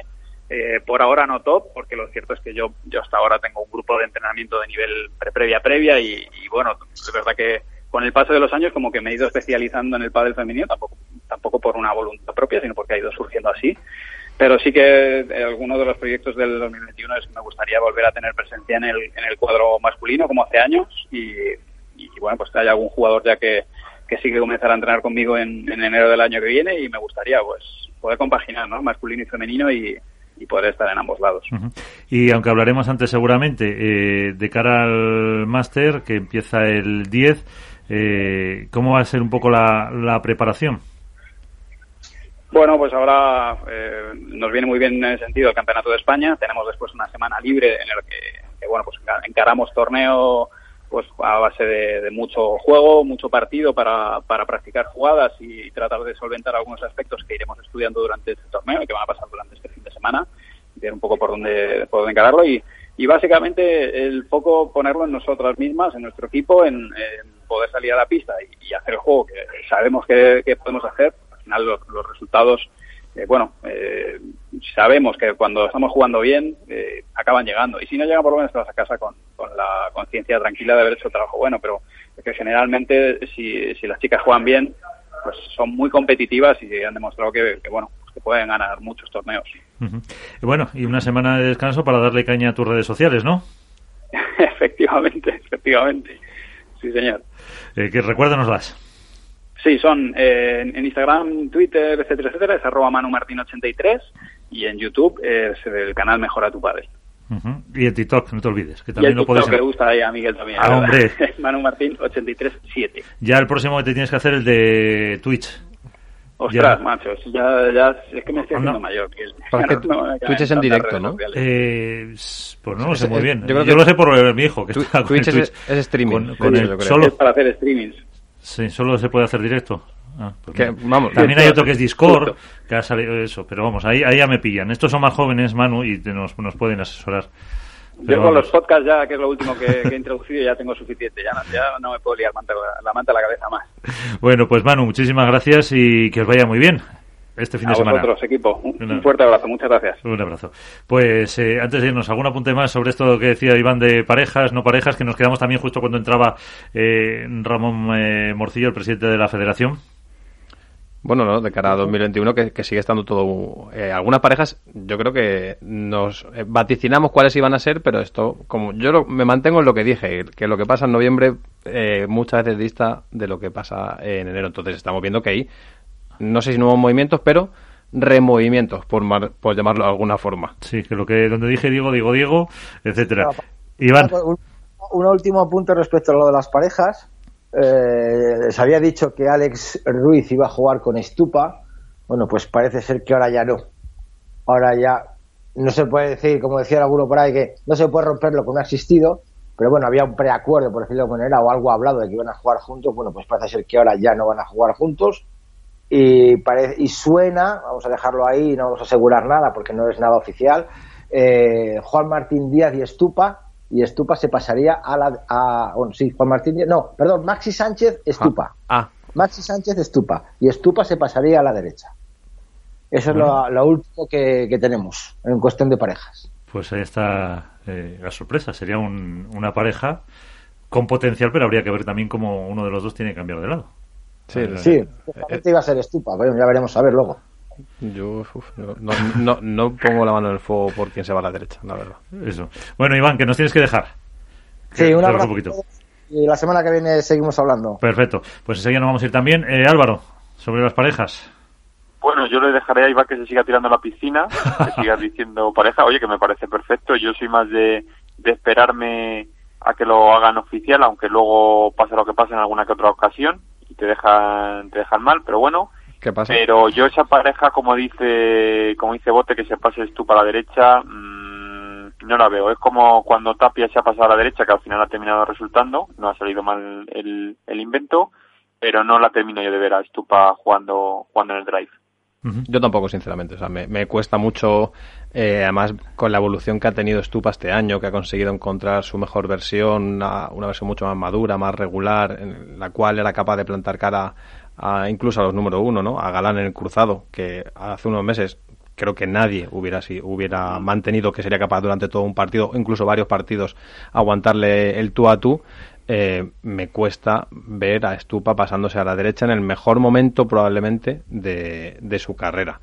Y me Pero cuadraría más. Maxi si te cuadra con Estupa. Me cuadra más por el hecho de que Maxi es un jugador ya más veterano, eh, el- que, ojo, es joven dentro de lo que es el pádel y de la edad de los jugadores de pádel que siguen estando en el top, salvo Ale, Juan, Tapia y el propio Stupa, el resto superan la, la treintena, pero mm, va más acorde con el desarrollo deportivo y con el aprendizaje deportivo de un deportista que supera los 32, 33, 34 años, por ahí debe estar Maxi aproximadamente, y que puede reciclarse y tapar quizá ciertas carencias con respecto al pádel que se vive ahora mismo, la velocidad a la que están jugando parejas como Lebron y Galán, y aprender de esa sabiduría y de esa experiencia que ha ido adquiriendo con el paso de los años, que tampoco, por cierto, no sería la primera vez probablemente que Maxi juega a la derecha, porque si no me equivoco, durante una temporada con, con Sanjo, eh, a jugar eh, Maxi en la derecha y Sanjo en el revés durante ciertas fases de los partidos, entonces tampoco sería una locura, por decirlo de alguna forma, sí que es verdad que no es lo habitual, porque hemos visto a Maxi llegar al número uno jugando desde el revés, pero me cuadra más esa fórmula que ver a Stupa jugando en la derecha. María, ¿qué ibas a decir? Bueno, yo os dejo. Bueno, yo creo que Maxi sabe jugar desde los dos lados muy bien. Yo he tenido ocasión de verle jugar, entrenar en los dos lados y es, Maxi yo creo que es un jugador muy completo. Lógicamente tendrá un lado preferido y será el que, el que en el que ha estado últimamente, pero es un jugador muy, muy versa- más versátil de lo que parece. Y luego em, lo que quiero dejar sobre la mesa es un tema que me sorprende mucho y es que los proyectos están durando muy poco. Eso me lo Muy, muy poco. Entonces yo llevo años diciendo que esto acabará siendo, eh, a medida también de que se incremente el, el, dinero que ingresan los jugadores con patrocinadores y con premios, eh, yo creo que esto acabará, no sé si lo veré o no, pero se acabará formalizando en contrato la duración de las parejas porque aunque no funcionen o si funcionen o tal, se está llegando a tal rapidez en los cambios que da poco tiempo a, por un lado, da poco tiempo a cuajar las intenciones de juego y por otro lado mmm, empieza a haber eh, otros intereses que son económicos por detrás y que, y que las marcas mmm, se hace difícil estar cambiando cada año porque, porque mmm, bueno, es a lo que me dedico yo. Eh, tú vinculas una marca con, con un deporte o un deportista y quieres una vinculación y la vinculación no se consigue en un año, con lo cual hay dificultad también el tema. Pero es muy sorprendente la bueno lo que poco lo poco que duran pero, pero, es un y, poco de quedo contigo hasta que me llame es alguien puede, mejor. puede haber no un cambio en la temporada sino más de uno y de dos. Pero y más este año no que este sí. año probablemente el que era menos propicio para que se dieran más cambios. Es una temporada muy rara eh, lo, comenzaban proyectos nuevos en los que eh, se juega un torneo se para tres meses y no ha dado tiempo a poder saber qué es lo que realmente es capaz de ofrecer ese proyecto conjunto que dos jugadores están llevando a cabo. Y eh, estamos hablando que ni seis meses después ya sabíamos eh, algunas de las parejas que iban a jugar en 2021. Entonces es sorprendente que este año, precisamente, porque como hemos hablado muchas veces, temporadas anteriores, el pádel, aunque no está regulado, y, no, y, para mí la pregunta de esto siempre es quién lo regulará, que lo hacíamos la semana pasada, uh -huh. tenía como dos, dos especies de ventanas, ¿no? Un poco antes de Valladolid, que era donde se solían dar los cambios en torno al verano, y, y después, porque bueno, los jugadores tenían ahí una especie de espacios en los que aprovechaban para poder eh, entrenar un poco antes de poder encarar la competición.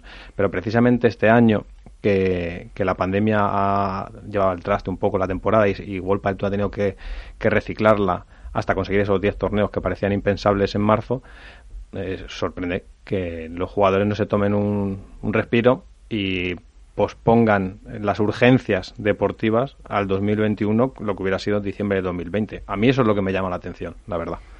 A mí me llama la atención que se da en hombres y mujeres y creo que, bueno, no sé, no sé en qué, en qué deparará esto, pero bueno, el pádel va evolucionando, la base sigue creciendo, que es lo que interesa, eh, los jugadores juegan cada vez mejor, con lo cual, pues bueno, pero, pero pues en, que el, sigan rotando. en el ranking femenino puede tener un poco más de sentido porque los proyectos son vienen un poco más atrás. Eh, puede, oye, eh, hay parejas asentadas que pueden entender que han quemado un proyecto y que necesitan un, un input claro, nuevo para llevar ya un montón de años. Claro, o, o, dos temporadas, que conocemos parejas que llevan un par de temporadas o más que, que van a decidir emprender una etapa nueva en su carrera deportiva. Pero sorprende mucho que en el pádel parejas de en el pádel masculino, perdón, parejas del top 8, del top 10 con apenas ocho torneos o incluso mucho menos no vayan a continuar a partir de la próxima temporada. A mí es que me parece que vive un poco demasiado en la urgencia. Está empezando a vivir demasiado en la urgencia del pádel del resultadismo. De, necesito, estos son eh, los objetivos que me marco en el corto plazo y si no los cumplo no soy capaz de, ver más allá. Que los jugadores tendrán evidentemente sus, sus motivaciones y, su forma de verlo, pero mmm, crea poco sentimiento de, de, pertenencia, como hablábamos la semana pasada, ¿no? Con, con yo lo apuntaba lo que decía María, yo la semana pasada apuntaba precisamente eso, la rentabilidad, las marcas, la fidelidad, eh, el rentabilizar, se lo preguntábamos, se lo preguntaba yo a, a Ana de Adidas, eh, un proyecto con con un proyecto, un, una empresa cuando no tienes esa fidelidad por parte de los, que es lo que apuntabas tú, de tener una serie de contratos con que lo aten para, para hacerlo. Bueno, mmm, pero los, las, las marcas no se pueden meter en eso porque también hay un tema que son las... las es, es un tema muy complicado, ¿eh? pero, pero yo al final creo que pagan, acabará... Las marcas pagan un dinero muy importante a un jugador. Y sí, a lo, mejor, lo que pasa es eh... que no por ello eres dueño de ese jugador, ¿eh? Que yo siempre estoy del lado de los jugadores, acuérdate. Sí, pero me que, refiero.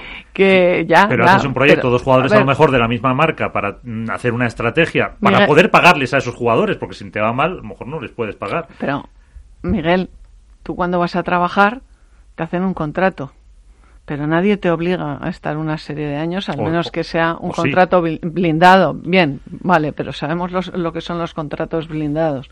Aquí no hay un... Bueno, no sé, las marcas decidirán. Es complicado, es complicado, no sé. Y luego hay otro tema, las lesiones. ¿Tú cómo blindas ese contrato? Tú solo puedes jugar con Pepe cuando tú no sabes... A ver, eh, yo he trabajado 12 años en una empresa de tenis donde he visto mucho tenis de, de jóvenes. Y con el que tú crees que, que, que va a salir y que va a ser buenísimo, pues pasan de repente los años y dices, ay, a ver cómo, cómo habrá evolucionado este chico. Y a lo mejor ha desaparecido. O sea, es muy complicado, es muy complicado. Tú no sabes cómo va, cómo, cómo va a reaccionar. Bueno, eso es lo maravilloso del deporte, porque si estuviese tan establecido, pues, pues no se competiría y ya sabemos quién va a ganar todo el tiempo. Bueno, Álvaro, estás callado, te dejamos cerrar ya. bueno, yo simplemente, a, raíz de lo que decís, el ejemplo más claro lo tenemos, eh, por ejemplo, en Beis Paula eh, yo pensaba que era un, bueno, no, sé si el proyecto se formó con visos a continuar el año que viene, pero han durado dos torneos y eh, es verdad que no, no empezaron muy bien, pero bueno, ahora han hecho un, grandísimo resultado y de cara al año que viene no van a estar juntas. Entonces yo creo que es, eh, poco tiempo le damos, como dice Bote, a los proyectos.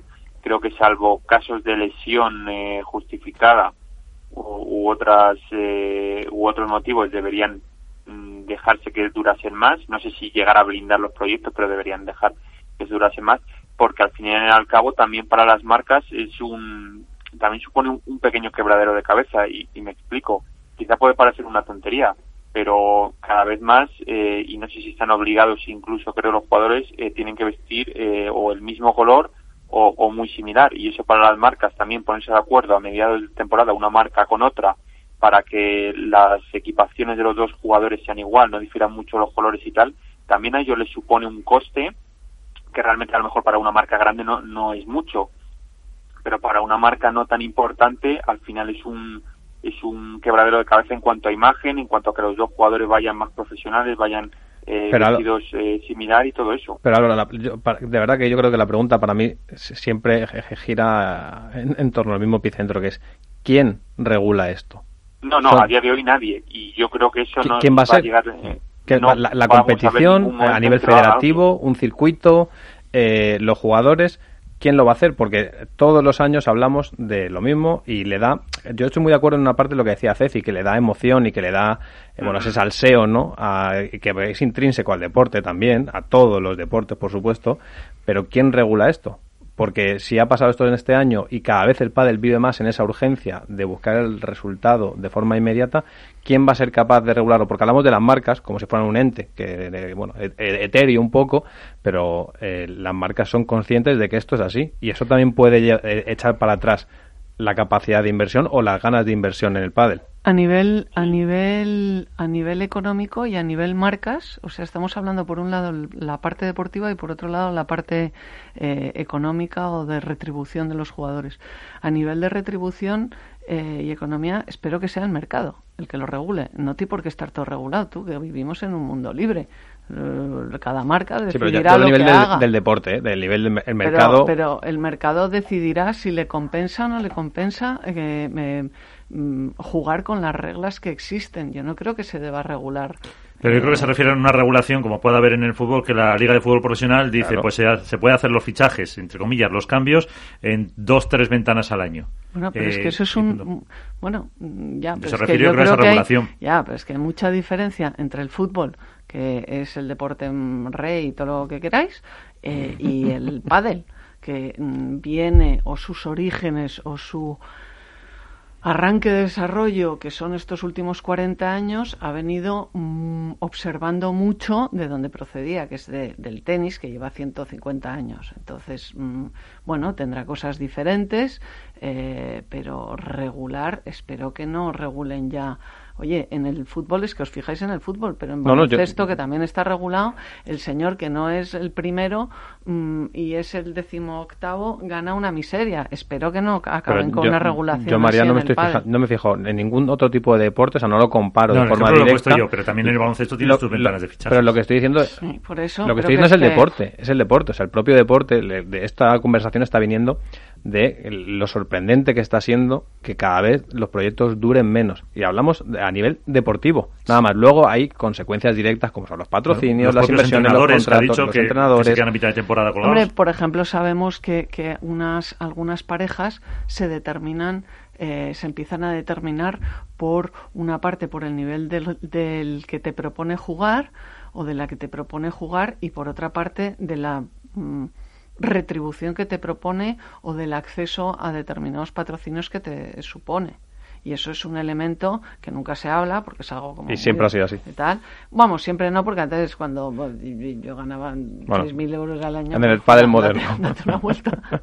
Pero pero eh, en los últimos bueno, no, también existió, no, no, también existió, sí, sí, también existió hace 20 años, con los contratos buenos, desde luego. Bueno, pues como esto viene el máster y luego viene un poco el desierto, da, seguro, para mucho, ¿no? seguro que da para mucho. Pues eh, Álvaro López, Alberto Bote, María Baconic, muchísimas gracias por estar con nosotros. Hasta la próxima. Buenas noches a todos. Abrazo a todos. Un saludo.